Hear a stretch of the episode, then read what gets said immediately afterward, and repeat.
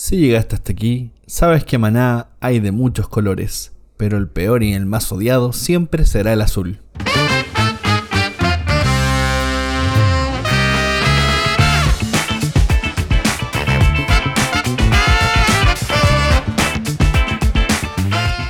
Sean todos bienvenidos a un nuevo episodio de Manual de Supervivencia Lúdica. Soy Nico Álvarez y les doy la bienvenida a este penúltimo episodio de la temporada. Gracias a todos por acompañarnos, por escucharnos, por vernos y por supuesto por difundir la palabra del Manual de Supervivencia Lúdica. El día de hoy me acompaña Lula Foss porque vamos a estar hablando de cosas maravillosas, cosas mágicas. ¿Cómo estás, Lula? Me encanta, me encanta que entonces los días que hablamos de cosas maravillosas, yo estoy. Por supuesto, es justo y necesario. Como va, Nico, encantada de estar aquí nuevamente. Sí, es como ya un ritual esto de juntarse a hablar ñuñerías, porque nos gusta. Me encanta. Y nos gusta compartirlo con la gente, por supuesto. Y el día de hoy trajimos a un especialista en las magias. Y obviamente ahí en el título dice de qué estamos hablando. Magic the Gathering. Y traemos aquí a un juez a un encargado de juego organizado de Devir que está muy acostumbrado a esto, que ha vivido la magia, un Planeswalker tal vez, el señor McCoy. ¿Cómo le va? Hola Nico, ¿cómo estás? Muy bien, ¿y tú? ¿Tú cómo estás? Hombre mágico. Bienvenido a Manual de Supervivencia Lúdica, su primer episodio acá. Gracias. Eh, espero que no sea el último. Muchas gracias por invitarme. No, gracias a ti por aceptar la invitación. Yo quiero decir que cuando decidimos, cuando estábamos planificando la temporada y decidimos hacer un episodio de Magic, me anoté en el primer, la primera oportunidad que tuve. Dije, yo quiero estar ahí porque sabía que, a ver, porque mi relación con Magic, al menos personalmente, yo soy muy mala jugadora de Magic, pero me encanta. Me divierte mucho jugar Magic. Me gusta armar mazos. Me gusta, claro, pierdo siempre, soy muy mala pero es de los pocos juegos en los que no me molesta perder. o sea, a veces se disfruta mucho la derrota. estuvo tan, tan bien y cuando pues es como cuando tu oponente lo hace tan bien, dices, ay, qué mm. padre estuvo eso, ¿no? Sí. Salvo que sea azul, en cuyo caso nadie la pasa bien. Ah, sí, no, Yo creo que en 32 años de vida he ganado una sola vez y fue en un torneo de principiante y gracias. Así que bien, onda. Por ende, no, no descarto el resto de experiencia porque fue maravilloso, nos divertimos. De hecho, es como esa clase de juegos donde tú le aplaudes al rival cuando se manda una gran jugada. Es como, oh, mira, mira. Sí, bien. sí, es maravilloso. Mi, coraje da perder. ¿Y usted, señor McCoy? Yo he tenido algunas que otras más victorias y he ganado torneos. Hace un par de meses gané uno draft, creo que era, bueno, muy divertido, pero entre las victorias también hay derrotas, porque en un regional de 256 personas quedé en noveno lugar, y pues lástima porque solo los primeros ocho pasaban al nacional, entonces. Ay, no. el primer perdedor. El primer perdedor. Porque además decís, ay, hubiera quedado 10 al menos. ¿no? sí, sí, sí, no, no, son, como esas premiaciones donde hay premios para todo excepto como para uno que no alcanzó y no le llega ni sobre ni nada porque está mal calculada la repartija de premios. Ah, bueno, y fue tal la cosa que aprovecharon y anunciaron el noveno lugar en el evento y yo recibí una ovación. Oh, bueno. El, cariño de la gente. No, claro, cariño y burles también, claro. yo, Yo, en una época jugaba bastantes, eh, te estoy hablando hace, el año debe haber sido año 2011, o sea, hace 12 años, esa fue la época en la que más torneos jugaba. Y nunca gané, sí quedé, en el creo que lo más alto que quedé fue séptima en uno de esos torneos y me llevé varios boosters de regalo y fue como mi gran orgullo, pero me la ganó, ese me lo ganó una sola carta. Yo, yo sé, al día de hoy, me acuerdo la carta que me ganó ese torneo. Y era el hombre, el hombre invisible, una carta azul, hexproof e inbloqueable. Era como en un, en un casual sellado. ya vamos a hablar más de los, de los formatos. Odio los azules, si tengo que sincerarme, yo odio los azules. De hecho, creo que mi, mi victoria, eh, que se sintió bien, fue contra un azul y fue por desgaste. Yo tenía blanco. Yo ganaba vida, ganaba vida. Entonces, el, todo el daño que podía recibir lo recuperaba en, recuperación, para que la redundancia, y el otro se iba desgastando, desgastando, hasta que ya no, ya no tenía más truquitos con que atraparme y... Sí, se acaban los recursos y, y, listo.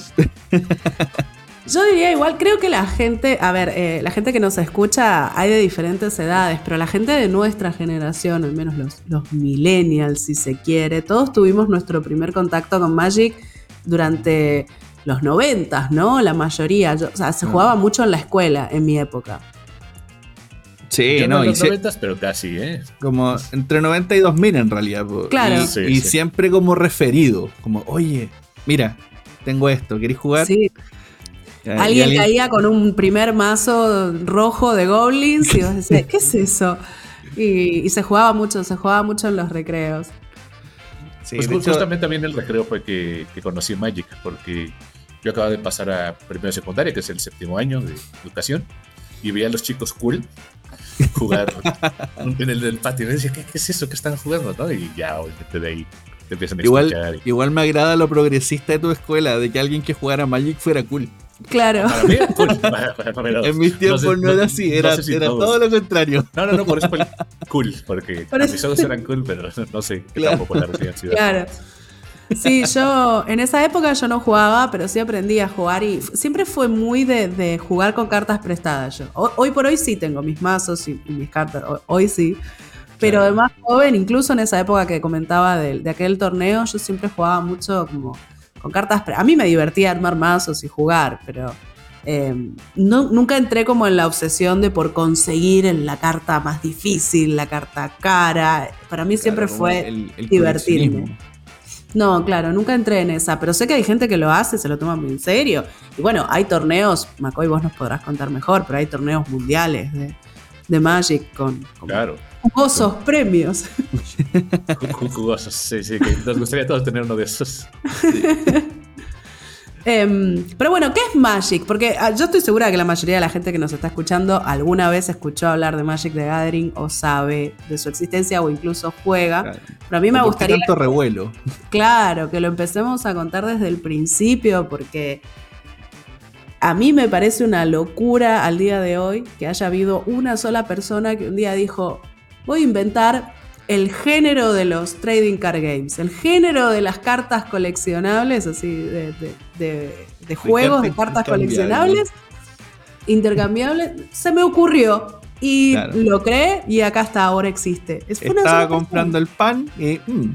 y dije... Mm", y que esa persona fue nada más y nada menos que Richard Garfield, que es una persona de la que hemos hablado numerosas veces en este podcast, porque además de Magic, ha creado King of Tokyo, Bunny Kingdom, eh, Treasure Hunter, eh, no sé cuánta cantidad. Tenemos cantidad de juegos de no, y Cuenta la leyenda de que haciendo profe, ahí enseñando por aquí y por allá, un día dijo, ¿sabes qué? En verdad lo mío no es la educación, es el diseño de juego y ahí es cuando se sacó este juego que hay que decirlo y aunque mucha gente pueda discrepar, pero esto no, no, no es una opinión, esto es un hecho. Magic the Gathering es el padre de los TCG. Es el primer TCG. Es el primer TCG, es el que formó esto, inspirado y trayendo eh, obviamente referencias desde el rol, desde la narrativa y trayendo la magia, obviamente, a las cartas pero de ahí nace un poco también este, este juego como una suerte de relleno entre medio de sesiones de rol, de oye, ¿cómo podemos ver la forma de llenar estos espacios? Y ahí obviamente nació el amor por el cartón. a grandes Jamás iba a suponer que su juego iba a tardar más de una hora en jugarse una sola partida, ¿no? No, lo pensó de las jugadas de rol, es como.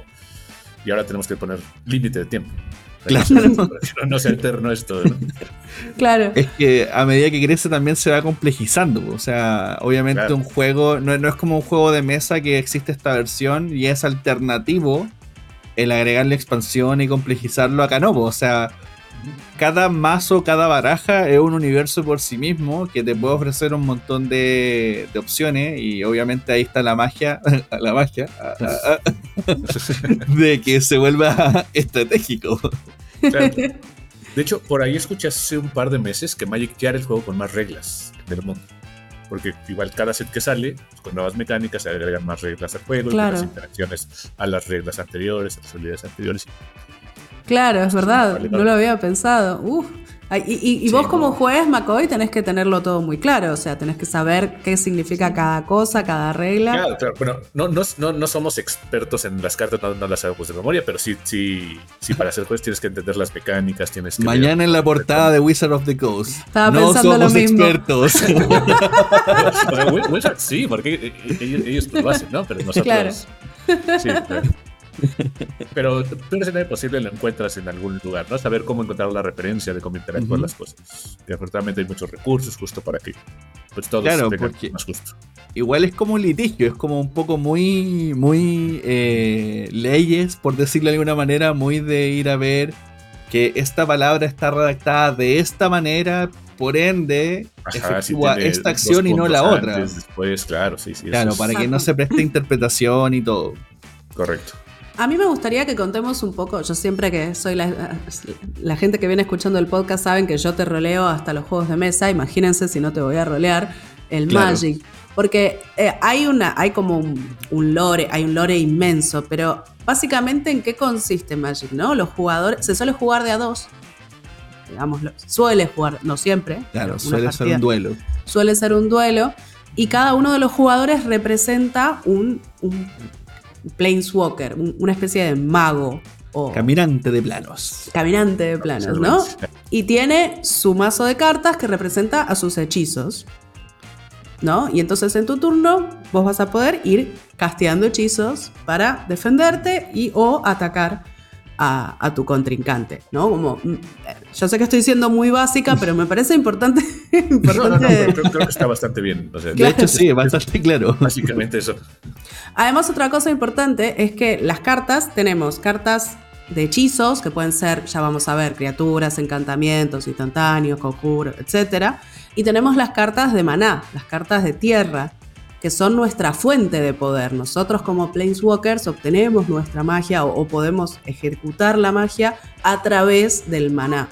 Y ese maná tiene cinco colores, que son rojo, negro, azul, blanco y verde y se asocian con tipos de terreno, ¿no? Los azules son las islas, los rojos son las montañas, negro pantano, eh, llanuras blanco y bosque verde. ¿Me faltó alguno? Correcto. No, los dije todos. Bueno, podemos agregar el maná incoloro. ah, muy bien. Muy ajá, no está es asociado a alguna- algún paisaje y demás, pero hay cosas que tienen maná incoloro que Claro. usan como el comodín muchas veces. Sí, tal cual. Y entonces, eh, en nuestro turno vamos a utilizar ese maná para castear nuevos hechizos, ir bajando nuevas cartas a nuestro sector de juego y de alguna manera empezar a interactuar con, con nuestro contrincante y tratar de eliminarlo. Se puede perder de mil maneras en Magic. Se puede perder porque te quedas sin vidas, que empiezas con Porque te 20 hacen hechizo. te quedas sin hechizos, te, te dequean, te quedas sin cartas para robar. Si tienes que robar una carta y no tienes más cartas, eso Correcto. te perdiste. ¿Qué más? Eh, te pueden envenenar. Claro. Eh, Claro. Sí, Yo sí. creo que la manera más terrible es cuando te briqueas. Que es un término para la gente que juega TCG, que es cuando tu deck ya no te da nada más y no te queda otra más que entregar la partida porque Claro, y es tu un se- poquito de lo más congela. frustrante. A mí, a mí, por ejemplo, cuando me pasa eso es que pues no perdí por, por mí, ¿no? Sino que ya Claro. no dio. O sea, en parte sí, porque si, si tu deck no dio es porque tú no lo organizaste bien. No Claro, lo sí, construiste claro. bien. Ajá. Es que es golpe el ego. Por eso da más Por eso, por eso es más duro. Porque no fue como una derrota justa, fue una derrota porque ya de- por defecto eres malo. A veces hay que saber revolver bien, porque justo puedes tener el mejor deck con el que alguien está ganando, pero si no bien, Claro. también. O timing, de repente igual como dice, gana el mejor y el otro supo jugar mejor la situación nomás. pues. También, Claro, sí, sí. también se da Sí, mucho. Al final de cuentas es un juego de estrategia. Sí. Y es- Tú, tienes que saber cuándo, como bien hablan mucho del azul, ¿no? Cuándo contrarrestar algo, cuándo no. Lo Y otro, suerte. tal vez muchas veces. Sí. En sí, ese sentido, tenido- Sí, en ese sentido también el tema de, de los distintos tipos de colores eh, se suele asociar a nivel lore y, y a nivel diseño. Ya podemos hablar, podríamos hacer un capítulo solo sobre artistas de Magic porque las cartas Magic son una belleza. Pero bueno, em, Así Hay gente como que el negro. tierras. Claro, pero hay como ciertas mecánicas que están asociadas a tipos de colores. Si bien la mayoría tiene como alguno u otro en común. claro. Se sabe, por ejemplo, que el azul, el color más odiado por la comunidad de Magic, o sea, estoy bastante segura. Nunca conocí a nadie que me diga yo odio el verde o yo odio el rojo, pero conozco mucha gente que me dice odio el azul. Sí. Sí, sí, estoy de acuerdo. No, y hay es una gente- constante universal. Y hay gente Sí. que juega con el azul y se alimenta de ese odio. A mí me Claro, parece sí, muy sí, bien. A mí me parece muy bien. Un buen jugador de. O sea, yo, de nuevo, yo soy una excelente perdedora de Magic. A mí me divierte mucho jugar, entonces no me molesta perder. Es el juego que menos me molesta perder. Pero un buen jugador de azul, a mí me, me- me genera mucho respeto. Por más que Claro. inspire odio, a mí me genera respeto. El azul se especializa en esta, el counter, ¿no? En el, el contrahechizo. No te deja. no- ajá, sí. en el control. Claro. No te deja jugar. Como, esto, vos seguro lo, puedes explicar mejor, pero. No, bueno, es, como. no, tú no vas mal, ¿no? Y es tal cual. No, no dejarte hacer cosas, ¿no? Eh, llevar el control de- del, del campo de batalla. Porque si bien los otros colores pueden hacer criaturotas o lanzar hechizos, las fireballs tan famosas en los juegos de rol, el azul pues simplemente no te deja. Claro. Se, se Claro. alimenta mucho de la información que puede sacar en su librería, robar muchas cartas y con eso tener más recursos. Sí. Es muy, hecho, es- es frustrante. En esencia, los colores son como el horóscopo. Onda, el color que tú elijas eh, Sí. puede Sí, decir sí, claro. mucho sobre Sí, ti como jugador. Y cómo los mezclas también, porque entendamos que, claro, hay, hay alguien que puede jugar con azul, pero también existen las mezclas, los bitonos, de, de- de mezclar un, un color con otro y hacer eh, tu estrategia en base a eso. Sí, y tres o cuatro, incluso hay decks que juegan de los cinco colores, ¿no? Y ya. No, eso, eso ya es ser demente, pero está bien. Hay, No, gente- hay, hay de, hay todo en esta vida. Sí. Yo creo que dos es el límite razonable. Tres ya es. No. Pero eso es bastante funcional, ¿eh? Sí, Sí, sí. con tantas tierras duales que te dan mucho Ah, maná, te ¿Viste, viste ya Claro. acabo de hablar mucho sobre mí. Una persona conservadora que, va a No llegar quiere, hasta donde claro. claro. No quieres tener problemas de maná. Pero bueno, explicaban el azul. eh, el rojo, por ejemplo, es un tipo de baraja que es muy ofensiva. Es muy de Sí, muy ataque, rápido, ataque, sí. ataque, ataque. Muy rápido, y- muy barato. Muy rápido, Ajá, claro. correcto. Barato, rápido, siempre son directos. hordas chiquititas de cosas que te atacan y están constantemente ahí asediando. No así el verde, que es un tipo de baraja más pasiva, más lenta, que junta criaturas grandes y que eventualmente aparece un armatoste de 30 y ¡ta! Sí, sí, Sí. sí, que de- con un golpe se acaba el juego, correcto. Claro. Exacto. Y- Un- y, queda el un- negro también, que es este. Claro. Ahí, ahí el negro te este, sacrificas un poco de lo tuyo para tener ventaja, ¿no? Muchas veces te pide ti- tirar cartas de tu biblioteca, perder vidas, pero siempre. hay- Claro, jugar mucho con como el cementerio, por decirlo de alguna manera, de traer y devolver cartas, de recuperarlas, sacrificar Correcto, correcto. otras. Sí. En el caso del blanco, El blanco es, el, es las vidas. El blanco Sí, es el que te hace ganar vidas. a mí me gusta mucho el blanco. Eh, sí. El blanco Se y el verde. nota. Claro, y el blanco verde. es un. Y también hay muchas criaturas que se asocian específicamente con ciertos colores. Si yo te digo Claro. goblins, todos sabemos que estamos hablando del rojo. Zombies eh, negros. Zombies Claro, negros o vampiros. Verdes. Elfos verdes, ángeles blancos, humanos, la- humanos hay de todo, pero también Sí. se asocia mucho Bueno, con de el todo y de blanco. todo. Porque De todo y de todo. también sets donde en el tiempo hay fluctuaciones y demás. Entonces, Claro. Pero de por sí, a, medida que tú te vas metiendo también en el lore, vas entendiendo que hay personajes clave que se van a ir repitiendo en esta historia eh, y que obviamente esto es una narrativa que va desde el inicio hasta los tiempos actuales y que va fluctuando. Como son planos de existencia, por decirlo de alguna manera, los personajes entran, salen, mueren, reviven y bla, bla, bla. Ahora vuelve el hijo. Es como un poco Sub-Zero, con muchos Sub-Zero Sí, pero sí, sí. en versión Magic. Y eso es un poco lo entretenido, porque también eh, el juego se ha encargado de alimentar este lore y al mismo tiempo es como entretenido ver de que eh, vuelve esta edición trayendo cartas del pasado, fortaleciendo otra estrategia y haciendo de que de alguna forma el juego siempre se mantenga lo suficientemente fresco. Esto, es- esto solamente mirando el lore, sin, eh, ignorando, por ejemplo, lo que hemos visto ahora último de la inclusión de IPs respectivamente. Pero sin tomar eso, ya por sí solo el juego brilla con un nivel de historia que en cada carta tú veías un detallito de tal situación que ocurrió y que te va contando una historia. También eso es el atractivo. Sí, sí, eh, las cartas tribales, ¿no? Que también se llevan entre ellas. Eh, todas las cartas del pues, en ciertas expansiones cuentan la historia en el flavor text. En el fondo de la imagen tienes a esta otra carta que te das cuenta o está usando el equipo que, con el que puedes jugar y demás. Eso a mí me parece fascinante. Y como dice Nico, hay, veces que regresan ¿no? a la parte nostálgica con el retorno de Ravnica, por ejemplo, que cuando yo joven empezó fue me dio más ganas de seguir jugando, ¿no? O sea, si, si no necesitaba una excusa para seguir jugando, pues Ravnica me dio otra para seguir. Mucha gente volvió a, Magic con Ravnica y mucha gente volvió a Magic este año también con la edición del Señor de los Anillos de Leyendas de la Tierra Media. Un montón de gente fue como, hace muchos años que no juego, pero quiero encontrar el anillo único. Pero quiero hacerme millonario. Sí, claro. Todos, todos jugamos esa lotería. Ahí Wizards, a mí para parte, es como muy gracioso como, como de alguna manera el lore del Señor de los Anillos, ¿no? Esta idea de que el anillo corrompe, tipo, se terminó sucediendo. No, estuvo, excelente. A mí sí me hizo una expansión buenísima. No, y es como, hoy estoy ahorrando para comprarme X. No importa, debo comprar el anillo. Qué mayor corrupción que esa. No, no, no. Yo, yo he estado planeando mi vida a raíz de sacarme ese anillo. Como. Y iba poco a poco a. Maldito Post Malone. Sí, caray. Pero bueno. Decimos lo de Post Malone porque Post Malone la compró, ¿no? Ya salió el anillo único. Claro. O sea, en estricto rigor no es culpa de Post Malone. Post Malone es millonario, hace lo que quiere. sí, sí. Y lo iba a comprar a quien sea que le saliera, ¿no? Claro.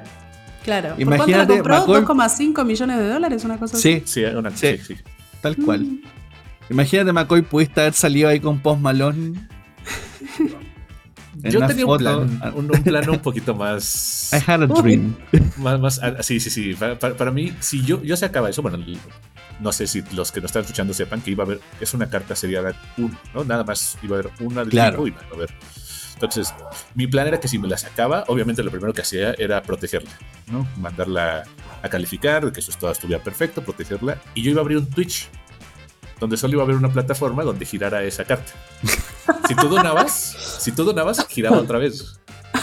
no, oye, pero qué negocio más grande. No, claro, claro. Y además, yo, yo, yo si lo hubiera visto lo haría, ¿no? Entonces, trolear la gente, girarla para que no la pudieras ver y si alguien donaba otra vez, volverla a girar, ¿no? Era una máquina de imprimir plata, eso. Bueno, eh, eso pensé, no sé, tal, vez nosotros te lo haríamos. Y si Twitch daba problema, te cambiáis a la siguiente plataforma de turno. Claro, claro, sí, sí, sí, turno. Y, y, finalmente iba a dar pistas de quién era yo, porque poco a poco iba a cambiar mi imagen personal. A mí me gusta ir a los, a los eventos de Magic, Magic Cons que hay en muchas partes. Oye. Y, poco a poco irme descuidando, ¿no? Hasta el final.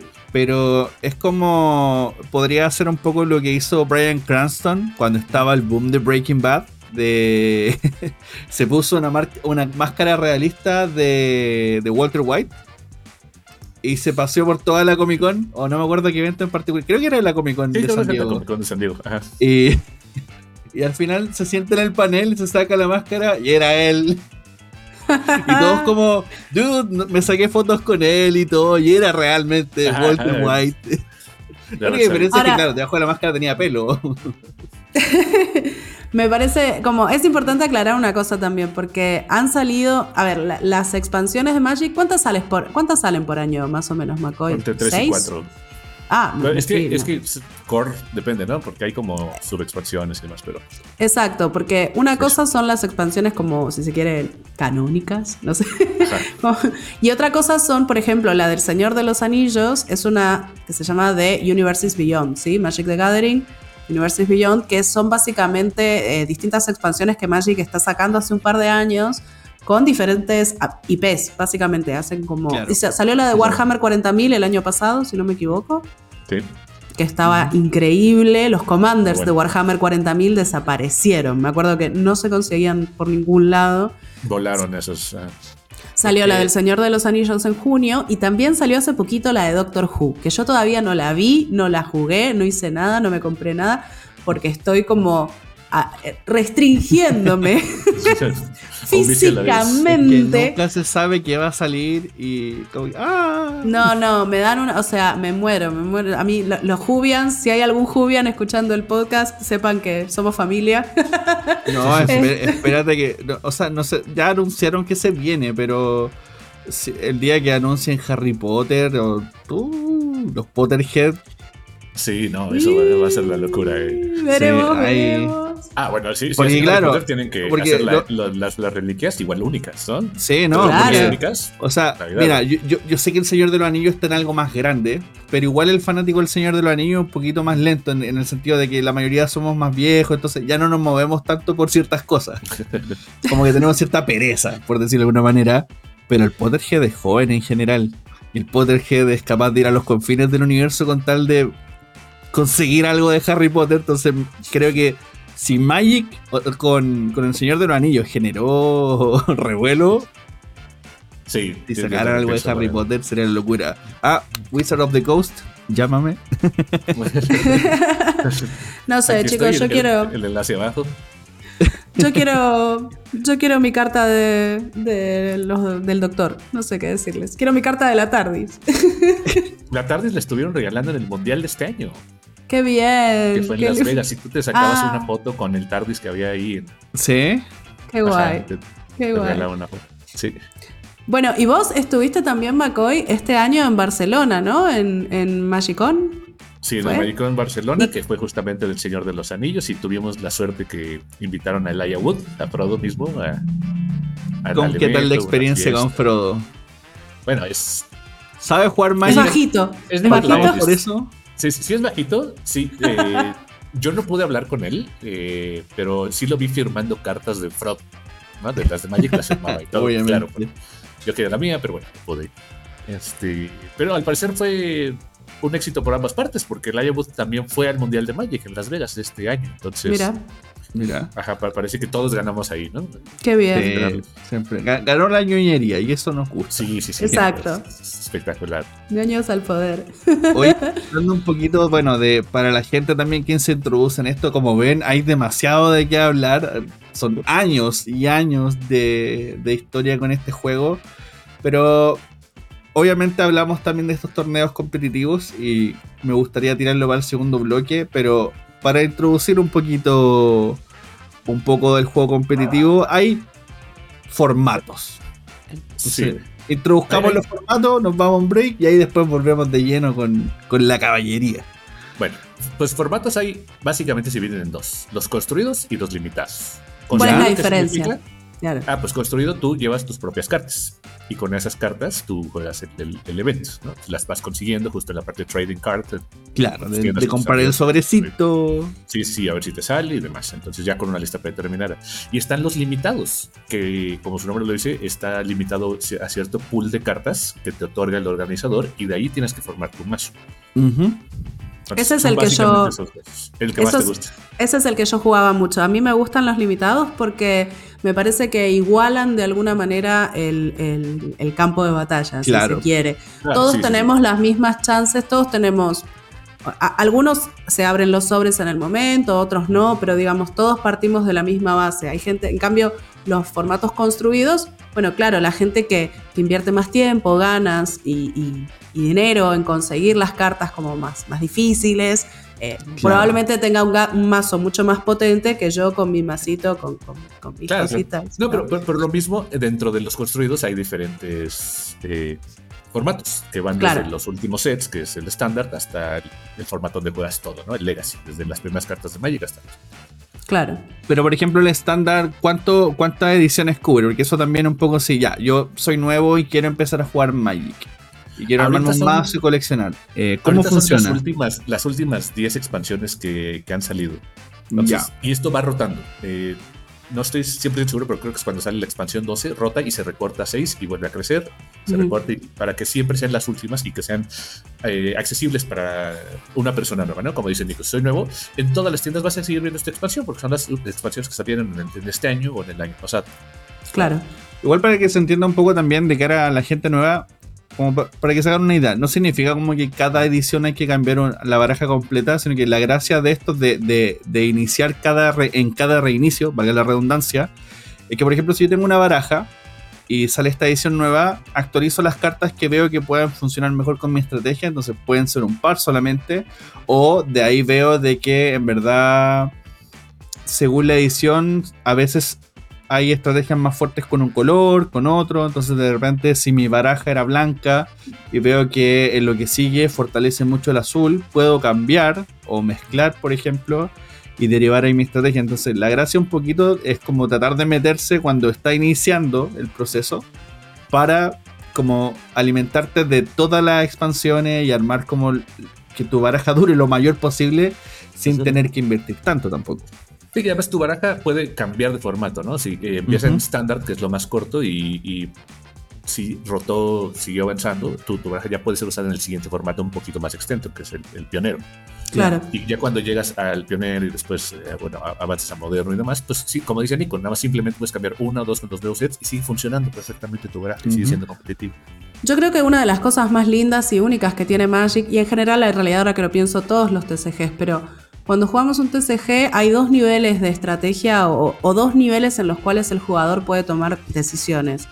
Uno es simplemente cuando uno está ahí, está jugando el, duelo, roba sus siete cartas y bueno, hay que, la estrategia es elegir qué carta voy a jugar primero, ah, o sea, voy a tratar de buscar otra. Ahí está como el del tiempo real, ¿no? en las decisiones que tengo que tomar durante la partida. Pero lo más divertido de, los TCGs para mí es la parte anterior, que es la parte de armar el mazo. Y ahí es donde también el jugador usa mucha estrategia, porque el jugador tiene que elegir cuáles van a ser las 40, 50 cartas que va a utilizar en su mazo para eh, después tratar de conseguirlas durante la partida. De hecho, es curioso lo que mencionas también porque así como el coleccionismo de juegos de mesa, que hay gente que compra juegos de mesa y hay gente que lo juega, eh, también pasa lo mismo. Hay gente que arma baraja increíble y juega con los amigos nomás, pero nunca va competitivo y nada. Y hay gente que se dedica a armar la baraja y además probarla y competir y, y, desgastarla hasta que, hasta que le dé la vuelta y sea casi una baraja indestructible no por nada en los torneos también siempre están como se repiten ciertas barajas que la mecánica va funcionando eh, indiscutiblemente. Claro, tal cual. Sí, correcto. Creo que no lo pudiste haber dicho mejor. así, es. Señor Magic of the Coast, Wizard of the Coast, contráteme de juez. Bueno, cualquiera puede ser juez, ¿eh? Primer torneo despedido. no, no. Usted no sabe nada, ¿cierto? No. ¿Cómo se hace para ser juez? Porque si cualquiera puede ser juez, no, hay que tener, hay que pasar un examen. Claro, sí, bueno, ahorita el, mundo está cambiando y también la parte de certificación de jueces, ¿no?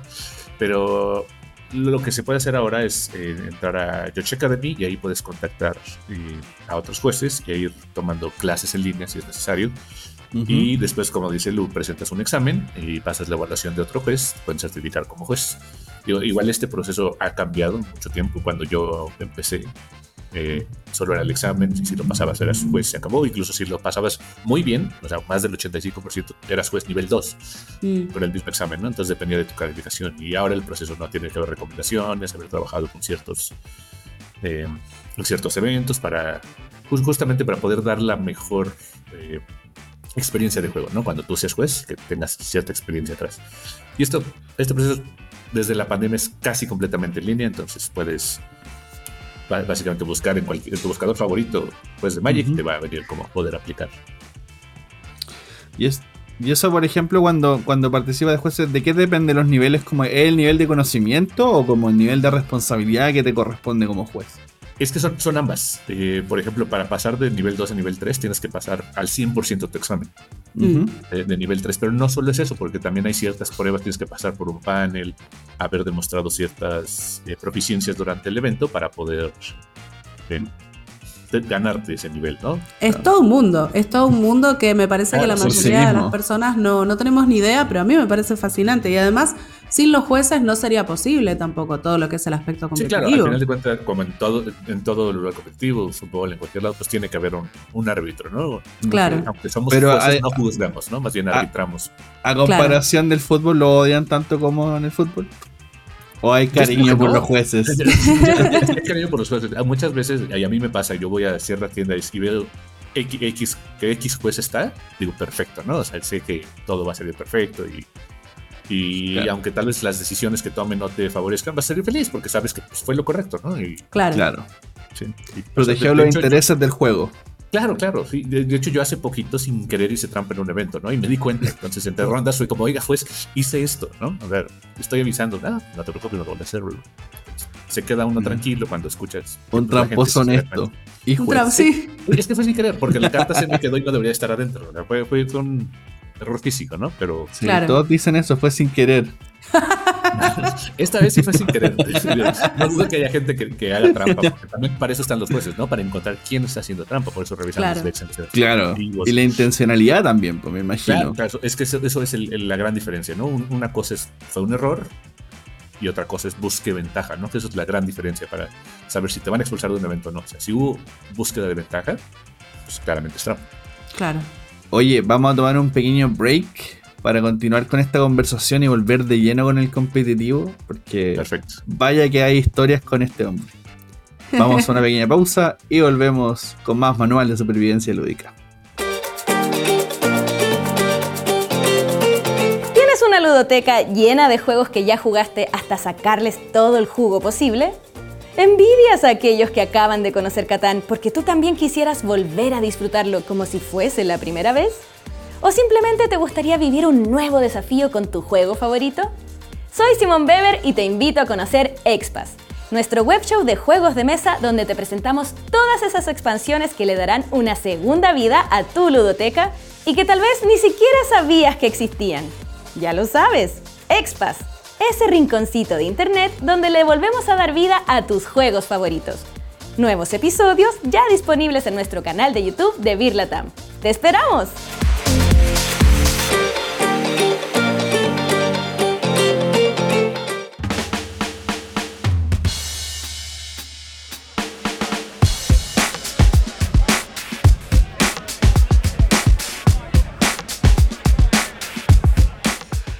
Y estamos de vuelta con Manual de Supervivencia Lúdica. Ya saben, disponible un nuevo episodio de Expas donde estaremos. Donde Simón estará hablando de las expansiones de King of Tokyo Power Up y Halloween. Muy ad hoc, por supuesto. Richard. Richard. Garfield. Todo, Richard todo es Garfield. Richard Garfield. Está eh, Gar- Garfield céntrico. Espérense el próximo episodio. Odio los Spoiler. lunes. Oye, ese Garfield también era bueno. Hay que hacer un dibujito como de. Tendrían que salir, tendría que salir un- un- una expansión de Magic de Garfield, todo muy meta, ¿no? Como. Claro. Está también espectacular. Son todos los Garfield existentes. Oye, y en esta sección vamos retomando un poco. Eh, obviamente vamos a hablar del competitivo y también, como decíamos, los formatos que existen para poder jugar competitivo, porque competitivo no es solamente el duelo y como enfrentarse en, el formato estándar, sino que se puede jugar competitivo de muchas formas y en todos los TCGs que ustedes puedan disfrutar se van a dar cuenta de esto. Y, pero aquí en las magias, obviamente hay unos formatos que son muy ricolines y me gustaría saber cuáles son los favoritos de Louis McCoy, por supuesto. Nos vayan contando con qué nos podemos encontrar en esto y para quién es más recomendable también cada uno de estos formatos.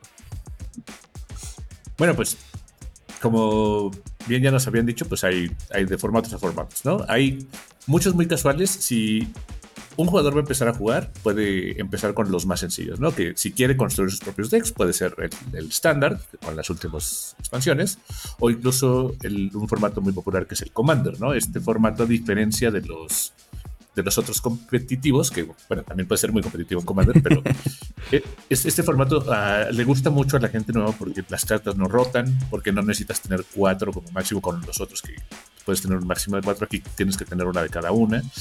Y es un formato mucho más amigable, ¿no? A, a la gente se puede jugar de, do- de uno contra uno, de dos contra dos, de cuatro contra, de todos contra todos, como hace un round robin. Oh, masacre. Entonces, ese Eso sería como divertido. la primera introducción. Ese es divertidísimo, porque luego, aunque no quieras, todos jueguen contra uno. A ver, corregime si me equivoco, tal. pero el, el formato Commander es el único que tiene esta posibilidad de jugar de a cuatro, todos contra todos, ¿no? O se puede jugar otros formatos así también. Bueno, o sea, tú puedes jugar como quieras. Bueno, en poderse, claro, poderse se puede Sí, como. claro. Claro. Sí, sí, sí, pe- pero, pero Commander ajá, justamente tiene eso, ¿no? Que usualmente en los torneos tú vas a jugar contra otras tres personas. Eso me parece entonces- súper divertido. Y una Sí, cosa interesante también es que a veces los más. A ver, una persona nueva se puede comprar un mazo de Commander hecho. no tiene que hacer nada. O sea, te puedes comprar el mazo. Exacto, te puedes comprar el mazo listo y estás listo para jugar. Lo que comentábamos la- el, el bloque anterior, esta idea de que también eh, uno, eh, parte de la estrategia es armar el mazo. Eso, por supuesto, es para jugadores que un poco más avanzados. Que, que más o menos pueden empezar a entender las sinergias entre las cartas y los poderes que tienen Claro, cada y una. que ya saben pero lo que si buscan. tú, claro, pero si Claro. vos de entrada no sabes nada de Magic o querés empezar a jugar, puedes comprar mazos ya hechos y directamente lanzarte. Claro, y los mismos mazos van a tener eh, instrucciones, ¿no? De cómo juegan las cartas entre sí. No, claro, claro, no es una biblia de cómo hacer, cómo jugar ese deck, pero te, te van a dar una noción, ¿no? De qué Ujú. tienes que hacer y qué esperar. Bueno, y ahí también Hoy entra hoy un poco la, la comunidad también, po.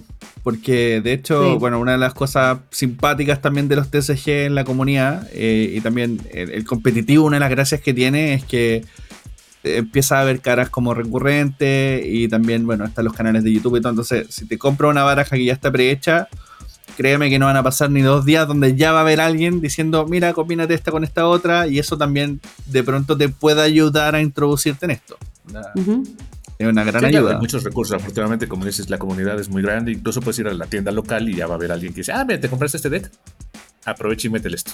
Claro. Y suelen, suelen ser muy, De hecho, muy, muy eso- buenos con los nuevos. Eso te iba a preguntar sobre Commander, porque yo, yo nunca he jugado Commander, siempre he jugado sellado o bien me armo mi barajita como sea y, y ahí le echo ganas. pero, por ejemplo, en Commander, claro, eh, tenéis todas las cartas que son diferentes, pero ahí también tú puedes aplicar el factor de que si yo tengo un- una baraja Commander con todas las cartas distintas, ¿puedo intercambiar cartas de eso que compré? ¿O, o tiene que ser esa Sí. baraja como tal? No, no, no, No. Tú puedes cambiar como tú quieras. Es es justo la- lo, lo maravilloso del Commander porque es tan popular, ¿no? Eh, como, como hablamos hace eh, antes de la pausa, que a veces salen expansiones y simplemente con una carta que le cambies se puede acomodar muy bien. ¿no? Ya, También le aplica eso. Claro, sí, sí, afortunadamente. Ese es lo maravilloso del Commander. Por eso es tan popular, porque tienes un deck, le puedes meter cinco cartas y cambia la estrategia. Y en, el, y en el caso de Commander, eh, eh, ¿está como amarrado también a esto de las ediciones o, for- o funciona en otra No. línea? La ventaja de Commander es que todas las cartas son legales, ¿no? Depende también del evento al que vayas, lo puedes restringir un poquito, 5, 10 cartas quita, pero básicamente cualquier carta que tú puedas. Ah, pero te, encontrar de te la especifican. Como, no Sí, sé, sí. Black Lotus sí. no está permitido, por ejemplo. Claro, ah, sí, ah, podrían decir así tal cual. Porque realmente, realmente no hay unas reglas oficiales de Commander, ¿no? Hay como ciertas. Ciertos modos. Es como, como jugar eh, fútbol en la cancha, ¿no? Este, que no se vale gol de portería a portería o, o cosas así. ¿no? que aquí le llamamos la, la pichanga. Ándale, buena. No, no sé cómo, cómo sea, pero, pero, pero es eso, ¿no? Y, y es lo divertido y lo bonito de Commander. Ahora, Commander tiene una, una pequeña regla ahí que dice: Commander es porque tienes un comandante Ajá. y que Sí. comanda tu, tu ejército. Y las cartas que juegas tienen que ser del color de tu comandante. Entonces, por eso vemos comandantes de tres colores a veces para que puedas tener las cartas de esos. Yo de esos tengo, tengo una carta para hacer un commander que es preciosa, que es un perro gato divino, divino, divino. Y sueño con hacerme mi, mi commander todo de perritos y gatitos. Po- Podrías. Oye, claro. Sí, sí. sí. Súper lindo. Eh, Sí, de hecho, además, hay- si hay compras el. Claro, sí. Y si compras el. Sí, sí, yo tengo un commander, de hecho, de mm, negro, de vampiros, y uno blanco-azul de espíritus también. De hecho, un saludo a Dieguito que le gusta mucho armarse barajas de elfos. Dieguito de, Mira. también Diego San Martín que viene al podcast de vez en cuando. Saluditos, Diego. Salieras del otro lado del charco. Te extrañamos. Diego. Em, además, si te compras el, el Commander hecho, ¿no? El de, el de cierta edición que, que, esté- que- que te puedas comprar el Commander listo y no tienes que pensar mucho. En general, la carta de Commander viene eh, como durita, como un, un material un Sí, poco. más grande ajá, y más resistente, ¿no? Porque, bueno, para los que no sepan, el Commander, una vez que te lo destruyen, lo puedes volver a jugar con un pequeño costo extra. Ujú. Entonces tu Commander siempre va a estar disponible para ti. Bueno, salvo un caso especial que algún efecto de una carta, ¿no? Haga que no, pero Y aquí viene, la, Siempre existe. te- Y probablemente Sí. sea azul. Aquí, viene, Sí. aquí viene la pregunta desde la ignorancia. ¿Cuál es la diferencia entre una carta Commander, como del Commander como tal, y un Planeswalker, por ejemplo, que uno pueda tener en una baraja de, de Magic tradicional? Bueno, bueno. eh, el, el Commander suele ser una criatura. No es un Planeswalker. eh, No son Planeswalker. Ajá, los Planeswalker tienen reglas especiales que puedes activar sus habilidades eh, una vez eh, por turno. Digo, para empezar, tú mismo eres un Planeswalker, ¿no? Nosotros, los jugadores Claro. un poquito más activos de Magic antes de que salieran los Planeswalkers, pensábamos que nunca íbamos a tener cartas de Planeswalkers porque éramos nosotros mismos los Planeswalkers jugando. Pero Magic nos sorprendió y dijo, no, no, no, es que tú puedes pedir ayuda a tus compañeros Planeswalkers, ¿no? Y entonces eso ya nos abrió la mente, ¿no? Claro, los Planeswalkers de las historias. Claro, son lore, amigos. Vienen y te apoyan. Ajá, claro. Claro. ¿Algún, a ver, Planeswalker favorito, Magoy, ¿Algún, ¿alguno que...? Híjole, no, no, no voy a poder negar que, bueno, yo empecé a jugar Magic en una... eh, va- varias historias atrás y ahí se hablaba mucho de Ursa, ¿no? Ajá. Ursa es, pues el Planeswalker, yo creo que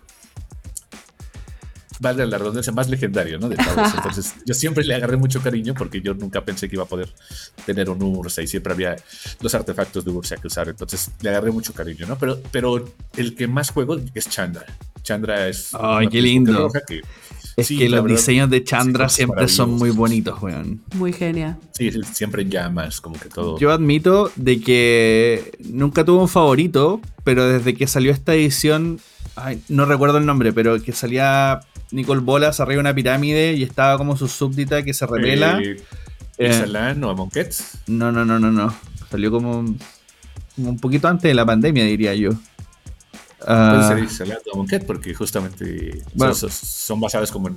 no, es que no, no, era la, la guerra War of the Spark. Ah, Ah, claro. Sí, Ya. eh, bueno, y recuerdo que yo nunca había escuchado la voz de Nicole Bolas. Y ahí la escuché así, oh, y, y dije, oh, este envío.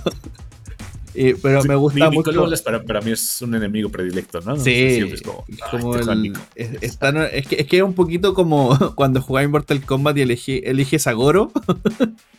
como un poquito así de cabrón. O sea, como masacre, masacre, masacre. Sí, sí. Bueno, también es cierto que eh, el criterio a la hora de elegirlo puede ser completamente random, ¿no? Porque también Sí. está todo, todo el lore. Cada vez que sale una expansión de Magic, avanza la historia de estos planos, de este, de este universo en el cual transcurren estas batallas entre, entre Placewalkers. Y es extensísima realmente. Cada vez que salen. Además, Wizards siempre se manda unos videos de presentación Ah, maravillosos, espectacular, súper sí. producidos, con gente muy interesante que gente que sabe mucho, que ha trabajado en, en la producción de esa expansión y también muchas veces suelen tener algunos invitados frikis, medio famosos. Bueno, por ejemplo, cuando se hizo la del Señor de los Anillos, por supuesto estuvo Elijah, Claro. Elijah Wood, pero también, no sé, ha, ha estado Deborah Hall, por ejemplo, también estuvo el año pasado con Crimson. Eh, ay, esa, con, con el, claro, con el, el voto escarlata, ¿no? En castellano creo que era. Sí.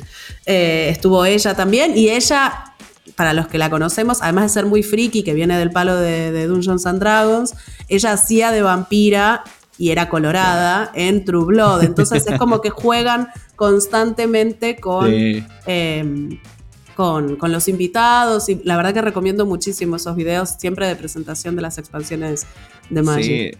De hecho, hubo un tiempo que también hubieron unos videos promocionales cuando estaba el boom de It. Y estaba esta chica Sí. pelirroja que era como la protagonista de It cuando en, en la primera, cuando eran niños. Que también pues, la tomaron a ella como el rostro Claro. de la campaña de invitación al competitivo y de iniciarse en Magic. Y mostraban cómo eh, la, la entrenaba también otro actor famoso que es, si no me equivoco, en Rocky. Eh, y como que la entrenaba para poder ser una gran luchadora. Y finalmente como que esta mina saca alas y logra como ganar sus torneos y todo. Eh, Sí, es muy sí. buena la promo. No escatima de presupuesto Wizards con, con No, estas para producciones. nada. Es impresionante No, no, las no, sí. cosas que hacen. Es maravilloso. Y además les funciona porque por lo menos a mí me entra más hype, ¿no? Por la expansión. Es como, ah, lo volvieron a hacer. Súper. Claro que vamos a hacer Eduardo. Es que yo creo que también pasa un poco, bueno, eh, antes de volver al tema del competitivo, pero pasa mucho de que una de las gracias también es la experiencia que te deja, pues, o sea, más allá de que si le estáis siguiendo el lore o si, o si estáis como actualizando tu baraja, la gracia un poco del TCG también es como en la continuidad, de como de más que con qué juego, es sino que a dónde voy a jugar, con quién voy a jugar. Y son esas experiencias las que te dejan. Porque yo creo que Claro, no, bueno, e- esa parte, el juego se llama Magic the Gathering, ¿no? Y muchas veces no solo es la, la Magic, sino también el Gathering, ¿no? Es, es Claro. juntar, vamos, El- Claro. Eso, eso por lo menos fue lo que a mí me hizo empezar a jugar, ¿no? Veía que los chicos cool iban a jugar en el kiosco que estaba aquí cerca de la escuela y tenían un clan, ¿no? Y yo decía, ay, yo quiero ser parte de eso, ¿no? Me, encanta cool. tu, tu propuesta de los chicos cool, insisto. Es que Para mí, en el momento el- eran los chicos cool. En la mente de McCoy todo debe ser como una secundaria gringa. Donde están las porristas, los basquetbolistas. Sí, luego te das cuenta que no eras el chico cool, pero eh, no importa, ¿no? A ver, Bueno, yo ahora- debo ahora confesar que eh, cuando esa época que les comentaba, de hace más o menos 10 años, un poquito más de 10 años que jugaba, después dejé de jugar por mucho tiempo, pero eh, el año pasado me, re- me reconecté con un grupo de gente que todos jugamos Magic. Algunos siguen jugando mucho más, muchos juegan en Magic Arena también, que es Claro. la versión digital de, de Magic. Eh, pero hacía mucho que ninguno jugaba ni competitivo ni nada, todo muy informal. Y decidimos empezar a juntarnos una vez cada seis meses más o menos nos juntamos a jugar un draft, que es otro de los formatos limitados y a mí es un formato que me gusta mucho. A mí yo prefiero los limitados porque me permiten incluir la experiencia de formar el mazo, ¿no? de, de- de Claro. armar el mazo Claro, sí, sí, sí. durante el torneo, cosa que a mí me divierte mucho. En general, No, y la- como no soy muy buena, no gano porque no armo buenos mazos, pero ese es otro tema. Claro. No, y la gracia también está en que eh, armar las barajas no necesariamente con cosas que te acomodan. po. Por ejemplo, si eres un jugador que está muy acostumbrado al rojo, igual es entretenido que te aparezca un negro con el que nunca jugaste, o un blanco. ¿cachai? Como que igual te, te saca de tu zona de confort para que aprendas más del juego. Claro. Claro, claro. Y eso te, te vuelve mejor jugador, ¿no? Porque ya tu- tuviste la experiencia de haber tenido lo que nunca juegas, ¿no? Claro. Aparte hay algo en el formato draft que es, eh, para mí draft es en de alguna manera más difícil que un formato sellado, en el sentido de que... Claro, no, yo creo que de los limitados es el más, más difícil, por eso es justo parte del día 2 de las finales del Mundial y de los Pro Tours. Ah. Mira. es- Ese es algo que va, bastante, porque, bueno, no sé si todos sepan, como los primeros días de estos campeonatos de profesionales o el mismo mundial, tienen tanto la parte li- limitada como la construida. Y cuando se acaba la parte construida, hay que jugar draft. Y no solo uno, juegas dos. Entonces, para ser campeón del mundo, que Rayos. Mm. ser muy bueno en todo, ¿no? Claro, claro. Bueno, a, a ver, para la gente que quizás no está, o sea, la diferencia entre un sellado y un, y un draft, ¿no? El sellado, por lo general, te dan X cantidad de sobres y con eso que te vino en los sobres tienes que armar un, un- un mazo. Correcto, sí. En cambio- Solamente cinco. Claro, cinco, es verdad. En cambio, en los drafts, abres un sobre, te quedas con una carta, pasas el resto de cartas, te vienen las otras, eliges la segunda, pasas el resto, y así sucesivamente. Entonces, estás teniendo que tomar decisiones muy importantes eh, sin tener toda la información, por supuesto, porque no sabes qué Claro. color está eligiendo el resto de las personas que participan en el draft, por ejemplo. Quizás Sí, no, muchas veces lo tienes que intuir, ¿no? Porque si Luke está a mi derecha, no me pasa ninguna carta verde, lo más probable es que Lucía esté jugando el verde. Exacto, Y luego, luego lo, lo bonito del draft es que para la segunda ronda cambia de dirección. esa es verdad. ahora tú eres quien le pasa a esa persona lo que te estaba pasando. Claro, lo jugamos, lo juega con, con tres sobres se hace el draft. Sí, A sí, diferencia tre- tres del- sobres del, del que pueden ser son cinco, claro. O antes, bueno, cuando yo empecé a jugar, ya había, había una cajita que era el Seal Deck, que te la daban y ya, ya estaba la cantidad de sobres listas ahí abiertas todos. Ah, mira. Yo me acuerdo, claro, no. Yo en su momento tenía que abrir sobre por sobre y pasar la lista entera de todo lo que, lo que había venido en ese sobre y ahí pasabas eso a otro jugador y tú te quedabas, tú te Sí, bueno, es- es- eso se, hace ahora, justamente. Claro. Registras el pool con el que va a jugar el de enfrente, usualmente. ¿no? Claro, tal cual. Justo para. Una que estrategia que me recomendaron para el draft, que, o sea, no me ha funcionado, pero no culparía la estrategia, porque de nuevo, yo no soy muy buena armando mazos, eh, es el tema de que por lo general en un, mas- en un sobre estándar, en un sobre que no sea ni collector, ni, ni ninguna de estas otras ediciones o sea, tal cual el draft booster, ¿no? el claro, exacto. En un, duf- en un booster draft te viene por lo general una rara, si no me equivoco, ¿Eh? un par de uncommons Tres uncommons, y eh, eh, diez comunes y una tierra. Claro. Entonces, un poco lo que me habían recomendado es el primer sobre que abras, la que te vino que sea rara, ese va a ser tu color, e- esa va a ser tu estrategia. ve por esa porque es la, digamos, de alguna manera es la carta más poderosa, se supone, del, del Sí. sobre. Ah, claro, con sus selecciones, ¿no? Hay un commons muy buenas que Claro. en el juego, sí. Entonces te dicen, bueno, esta es la carta más poderosa, no te conviene pasarla porque probablemente la persona de al lado se esté quedando con su rara, entonces ahora va a tener dos. No te va a llegar ninguna. Sí, no, claro. No, y además luego da miedo, ¿no? Porque si me llegó una rara, ¿qué tomó alguien más? Que fue mejor que esta rara. Claro, es verdad. Ay. Oh, No me Esto- había detenido en eso. Es todo un juego mental, claro, claro. claro, claro. Bueno, quizás te tocó. No, no, pero si te toca un Placewalker es, es una rara, seguro. Entonces también. Ah, bueno, hubo expansiones donde los Planeswalkers eran uncommons. Ah, mira. Entonces, ajá. Bueno, puede ser. Pero, pero justo eso era bueno porque ya, ya la gente no, no juega la rara, ¿no? Juega la estrategia. Claro. Y eso usualmente, como dices, Luz, suele ser como en el primer sobre. Porque para el tercer sobre te puede, puede estar ab- habiendo drafteado el verde y el azul y te sale una rara negra. Idealmente no la tomas porque no te va a ayudar para Claro. Ahí, ahí ya sí vale saltarla y irte por tu Ajá. color. Tal cual. Bueno, A hay, mí- gente, También se vale hay a la mitad, hay ¿eh? gente igual Sí, le gusta sí. hacer daño y que se la lleva y aunque tenga una carta Claro, inútil claro. en la baraja, pero alguien más no la tiene. Yo tengo que admitir que lo hago. O sea, veo una carta que es muy poderosa contra mí, que no en mis colores, mira, prefiero tomarla y que nadie la tenga. Y sí. Sí. Y sí, Hay que hacer Es- sacrificios. Hay que jugar negro cada tanto. No, no- luego no es tan bien visto, pero sí. ¿No? ¿No está bien visto jugar negro?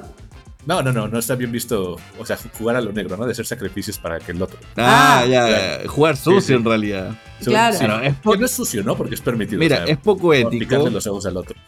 pero no ilegal. Claro. Ah, correcto. Y en esa si ligera línea cartas. gris nos movemos. Chicos, me dieron ganas de jugarnos un Commander ahora. Vamos por Commander.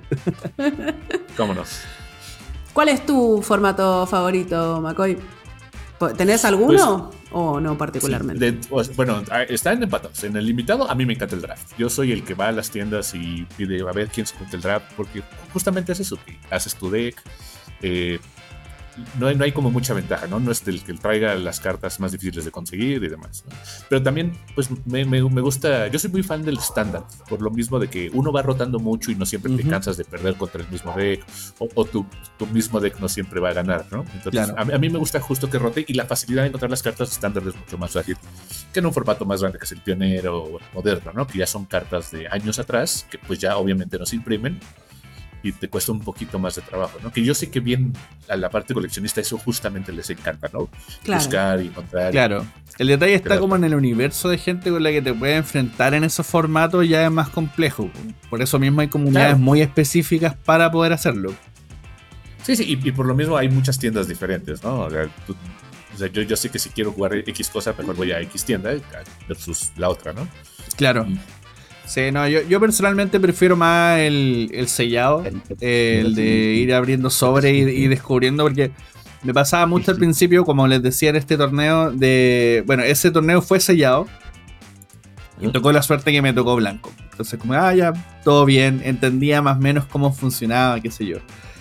Pero en otras ocasiones también me ha pasado de que a la fuerza me he tenido que como forzar, para que la redundancia, a, a probar otros colores para ir viendo cómo funciona la estrategia y a la larga eso igual es súper útil, más allá de que tú entiendas cómo jugar con otros colores, porque piensa que eso es, lo, es con lo que también te vas a enfrentar, entonces si tú conoces bien Claro. la estrategia de un color, también Sí, entiendes sí, sí, exacto. cómo, cómo te pueden venir, que también igual es relevante eh, en cualquier juego de estrategia, en en siempre estar pensando no solamente en lo que yo tengo, sino que también en qué está pasando en, en la mesa del regalo, o sea, en, su lado.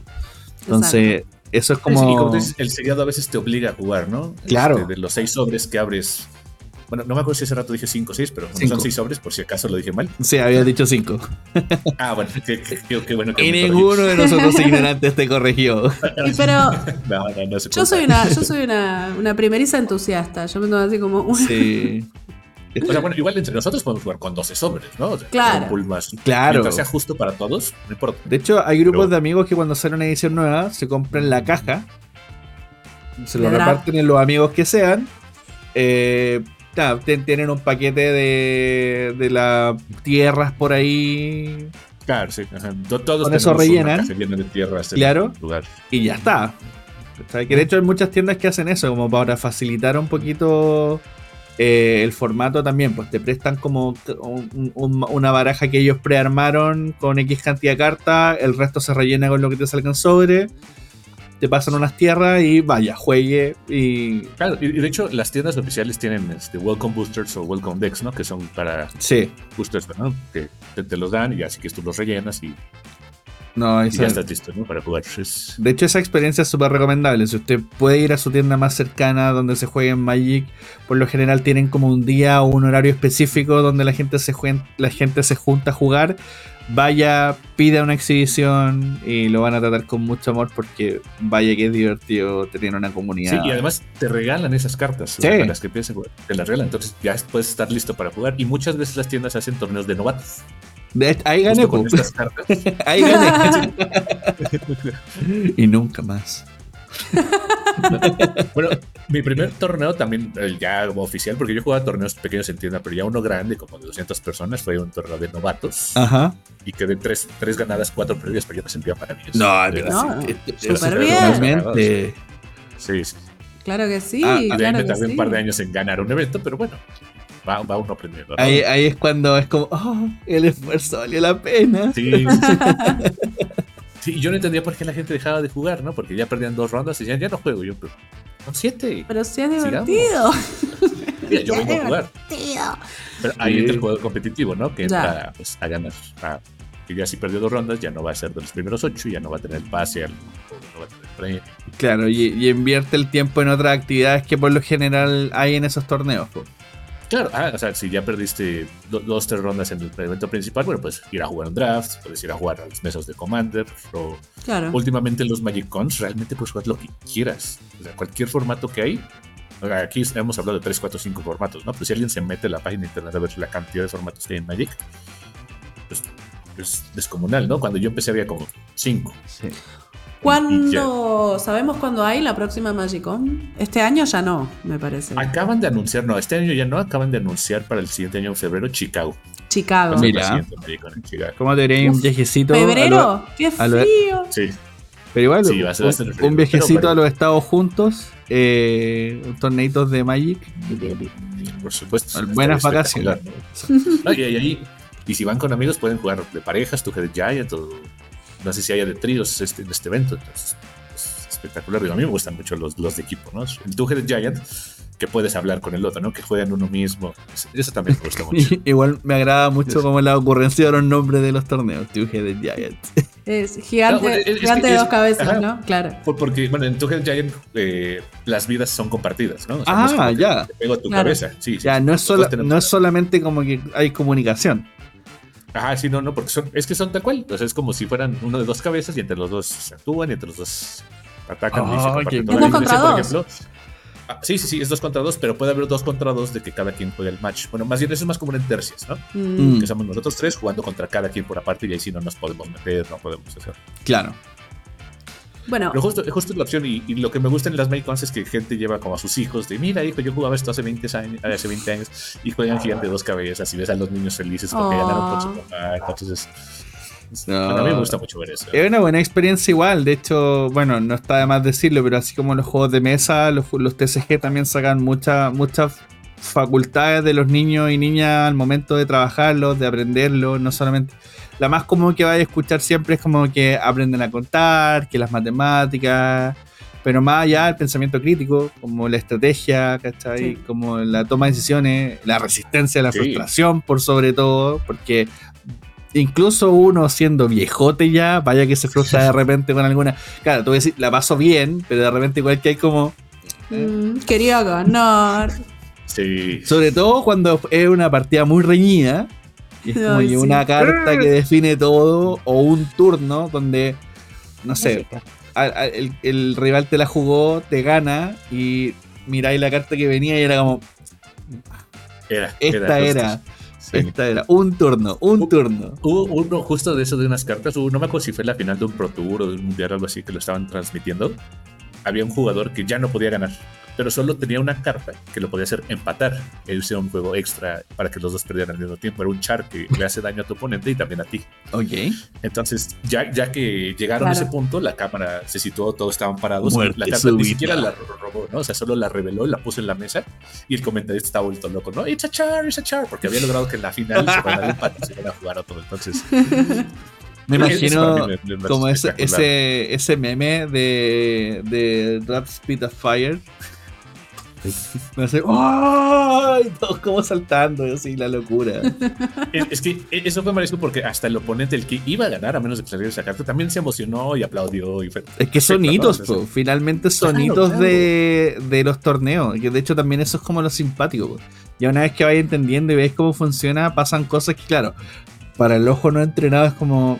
Ya, y tiene una carta que ¿qué para el otro, weón, Claro. onda, esto no se ha visto en 20 años en un torneo. Claro. así, ¡ah! Sí, sí, sí. Y, en la final del torneo profesional. Claro, Entonces, imagínate el, el nivel de. No, y agrégale también como el backstory, así, él siempre ha tratado de ser campeón, pero siempre queda segundo, y este es su primer sí, torneo sí. de campeón, y en su casa, así, ¡ah!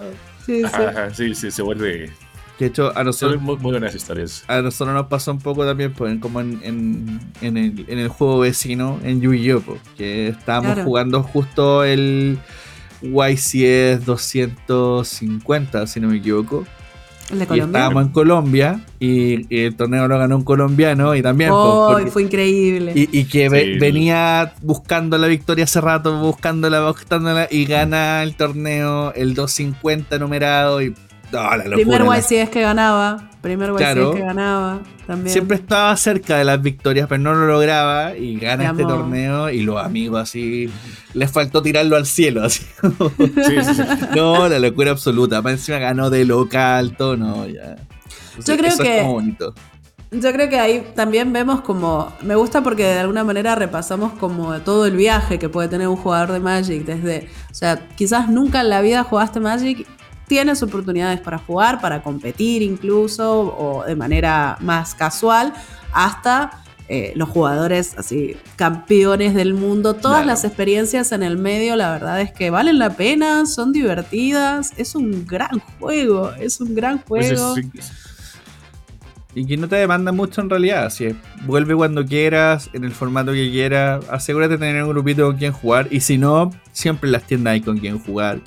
Eh, Sí. Y si no, pues, o sea, como hablamos de los decks, ¿no? Si no jugaste tres años y tu deck ya rotó, ah, y hay un formato donde tu deck es legal. Exacto, Claro, tienes que se mantiene fresco. tal cual. Si, si no, Commander Forever, listo. Ah, también, De hecho, ahora- es Commander. Yo nunca me había detenido a analizar Commander. Ahora que ya me comentaron más o menos cómo es, es como que la próxima vez que pase por la tienda voy a estar así como, Sí. hola. Sí. Y aprovechas, es un Sí. formato bien bonito. Comprate un Commander De hecho- hecho y, y, Sí, y sí. lo usas de base y después vas viendo si lo quieres modificar. Vamos rellenando con la chaya que teníamos en la cajita de zapatos. Claro. No, sí, no, pero luego sí funciona, porque ves, ves que ah, esta carta que salió hace 20 años funciona perfecto con, con lo que acaba de salir. Claro. Eso, eso es lo bonito de Commander y por eso se ha vuelto tan popular. Y de hecho, yo no conozco un jugador de Commander que nada más tenga un deck de Commander. Claro, yo tampoco. Entonces, siempre, eh, bueno, obviamente empiezas en algún momento con uno, pero ya una vez que cruzas la línea, ya. No, es la trampita. Si caíste y. Sí, sí. Sí, la verdad es que es- esto es permanente. Digo, yo no, yo, yo no conozco gente que haya empezado a jugar Magic que no haya dicho quiero volver en algún momento. O sea, tal vez, pues somos adultos, ¿no? Se nos acaba el tiempo y demás. Pero Claro. Pero. pero hay, hay gente, yo conozco gente en la tienda local donde juego que pues va una vez a la semana y ese es su día de Magic y ahí se mantiene y, y son felices, ¿no? Porque Sí, hay gente, hay gente que va a la cancha los domingos, hay gente que va a jugar Magic los miércoles. Claro, claro, sí. Todo sí, se sí, Magic. Sí, por supuesto. Es todo un universo, ¿no? Que tal vez digo, los que escuchan el podcast seguro lo conocen, pero, pero si hay gente ajena al podcast que dicen, sí, o sea, Magic y cuando ven el valor de las cartas y yo siempre les digo, ¿no? O sea, la gente paga por una playera autografiada de Pelé, mucho dinero, pues acá también, ¿no? Que al final dicen, pagas por cartón, bueno, tú estás pagando por tela, ¿no? O sea, eso es- Esa parte. hay, hay de todo, Exacto. ¿no? Además, también esa polera, auto- esa camiseta autografía tampoco la vas a utilizar, la vas a dejar ahí guardada No, claro como no. memorabilia. Ajá, sí, sí. Sí, no, y si yo tuviera un Black Lotus, jamás lo usaría, ¿no? Qué No, terror. claro. No, terrible. Igualmente, además, hay algo en las cartas Magic que es, que es, incluso si no están autografiadas, lo mencioné antes y, y no quiero dejar de, de volver a mencionarlo, pero el arte que tiene Magic de Gathering, chicos. por favor.